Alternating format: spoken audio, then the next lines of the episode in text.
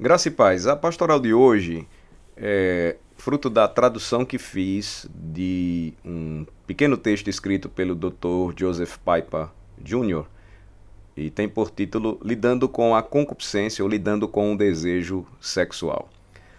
Ah, o texto começa então dizendo que o conjunto de concupiscências, o conjunto de concupiscências descrita pelo apóstolo João são tão próximos quanto a nossa pele. A concupiscência da carne, a concupiscência dos olhos e a soberba da vida. Está lá em, na primeira carta de João, capítulo 2, versículo 16. Esses anseios desordenados e proibidos do pecador são a fonte do pecado, como Tiago aponta ao ensinar que Deus não nos tenta a pecar Tiago capítulo 1, versículos 14 e 15. Ao contrário, cada um é tentado pela sua própria cobiça, quando esta o atrai e seduz. Então, a cobiça, depois de haver concebido, dá à luz o pecado, e o pecado, uma vez consumado, gera a morte. O homem natural é escravo de suas concupiscências, conforme Romanos 3, versículos 10 a 18. Mas em nossa conversão, por causa de nossa união com Cristo, somos libertos de seu domínio. Romanos 6, 12 a 14 diz: Não reine, portanto, o pecado em vosso corpo, corpo mortal, de maneira que obedeçais às suas paixões. Nem ofereçais cada um os membros do seu corpo ao pecado como instrumentos de iniquidade, mas oferecei-vos a Deus, como ressurretos dentre os mortos, e os vossos membros a Deus como instrumentos de justiça.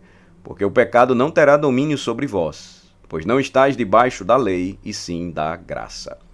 Deus, no entanto, em sua sabedoria inescrutável, determinou deixar dentro de seus filhos convertidos um remanescente do pecado.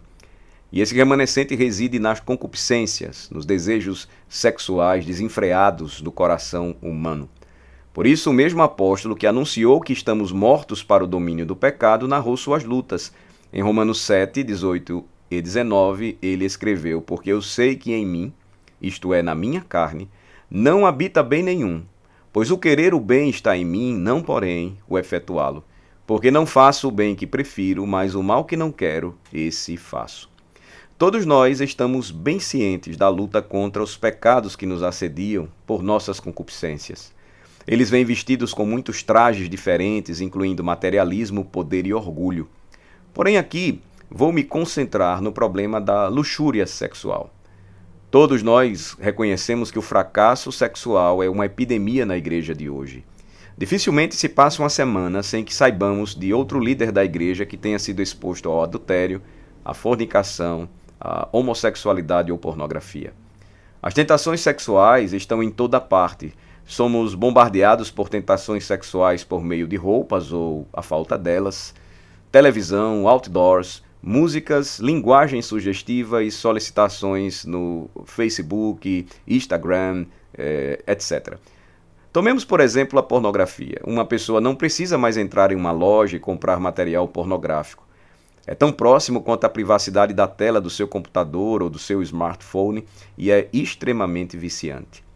Mas a pergunta é: temos de sucumbir a tudo isso? A resposta, como mencionada acima, é não. Não estamos sob o domínio do pecado, escreveu o apóstolo. No entanto, precisamos tomar precauções diárias. Fundamentalmente, nossas famílias e igrejas precisam promover uma cultura de castidade, enfatizando a pureza sexual no pensamento, no vestuário, na linguagem e no comportamento. Tal cultura começa em casa com os pais e os oficiais, pastores e presbíteros da igreja e suas famílias. Começa na congregação. Devemos usar cuidadosamente os meios de graça, a adoração pública, a pregação da palavra, a oração, os sacramentos, o jejum e a adoração privada e familiar. Acima de tudo, devemos nos apegar a Jesus Cristo. Também precisamos desenvolver hábitos que ajudam a proteger o coração. Em, um, em seu pequeno livreto, é, Luxúria Impura, o puritano John Flavel deu sete instruções para lidar com a luxúria. A primeira delas é que nós devemos pedir a Deus um coração puro, renovado e santificado pela graça salvadora. Então, seguindo as sete instruções de Flavel, a primeira delas é: peça a Deus um coração puro, renovado e santificado pela graça salvadora. Devemos sempre começar com o coração, pois é a fonte de tudo o mais. Jesus falou sobre isso em Mateus capítulo 15, versículo 19. E Deus promete responder às nossas orações quando oramos de acordo com a sua vontade.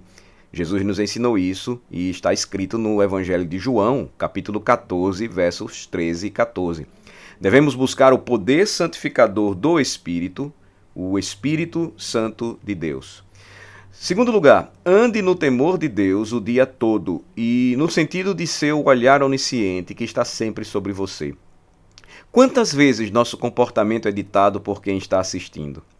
E aí então nós esquecemos que ele vê tudo. Terceiro, evite companhia lasciva e associação com pessoas impuras, elas são alcoólatras da luxúria. A má companhia corrompe os bons costumes. Lembre-se de que esta é, essa direção não inclui apenas nossos contatos pessoais, mas aqueles que encontramos por meio de filmes, músicas, livros, revistas e internet. Quarto, exercite-se diligentemente em seu chamado. Será um excelente meio de prevenir este pecado. Você já ouviu o ditado: a ociosidade é a oficina do diabo. Quinto, limite o seu apetite, não alimente em excesso. É, é, essa orientação não significa que não podemos desfrutar das boas dádivas de Deus, como a comida e a bebida, por exemplo, e o prazer de festejar com os amigos, mas é um lembrete sóbrio de que, se satisfizermos nossos apetites físicos em uma área, estaremos mais propensos a cair em outras áreas. Sexto, escolha um cônjuge e delicie-se com aquele que você escolheu. Uma das é, percepções libertadoras da reforma protestante é que, dentro do casamento, o sexo, como um dom de Deus, é para o prazer. É uma proteção dada por Deus contra luxúrias ilegais. Sétimo e último lugar, tome cuidado para não correr em um curso de pecado, especialmente a superstição e a idolatria. Em quais circunstâncias e como punição de tais males, Deus muitas vezes entrega os homens a essas afeições vis. Em Romanos capítulo 1, o apóstolo diz que quando os homens seguem a superstição e a idolatria, o Senhor os entrega a uma disposição mental reprovável. O pecado, portanto, inevitavelmente gerará pecado. Dessa forma, a igreja pode guardar seu povo. A instrução final, então, é com a graça de Deus e muita oração e uso correto dos outros meios de graça, pratique e ensine todas estas coisas. Que Deus nos abençoe. Amém.